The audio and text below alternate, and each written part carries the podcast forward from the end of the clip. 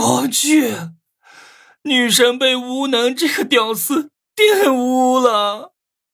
一个满脸痘痘的屌丝痛苦的叫喊：“为什么偏偏是无能？我不服！”王月是班里公认的班花，而我是班里公认的屌丝加窝囊废。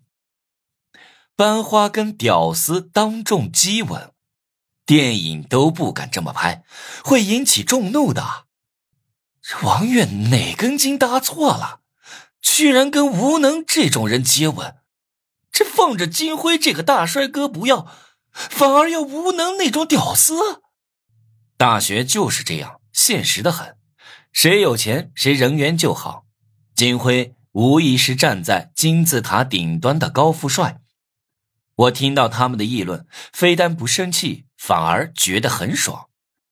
他们越是看不起我，我就越有成就感。我闭上眼睛，全心全意的感受着王月嘴唇上的温热，把王月弄得娇喘不止。王月都快疯了，他对我算不上厌恶。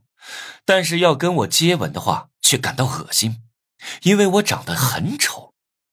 他听到班里人的嘲笑声，羞耻的想挖个洞钻进去，不管怎么努力都没法控制自己的身体，仿佛是他真心爱上了我一样，嘴巴不受控制的贴住我的嘴唇。无能的嘴巴好臭，究竟多少天没刷牙了？王月皱着眉头在心里叫喊。可是香蛇却不受控制的跟我纠缠着，好舒服啊！班花就是班花，真香！我满脸享受，控制着王月跟我激吻了一分多钟才结束。我们分开后，我抱着王月，说自己会对她负责的。金辉是憋了一肚子的火，要王月给自己一个说法。我们之间没什么好说的。王月刚开口就被我控制住了，金辉被王月当众侮辱，脸都红到了耳朵根。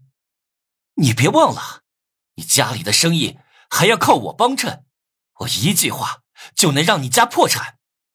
你威胁他？我走到金辉面前，就凭你，还没那份能力？不怕告诉你，我在王月家公司注资了两百万。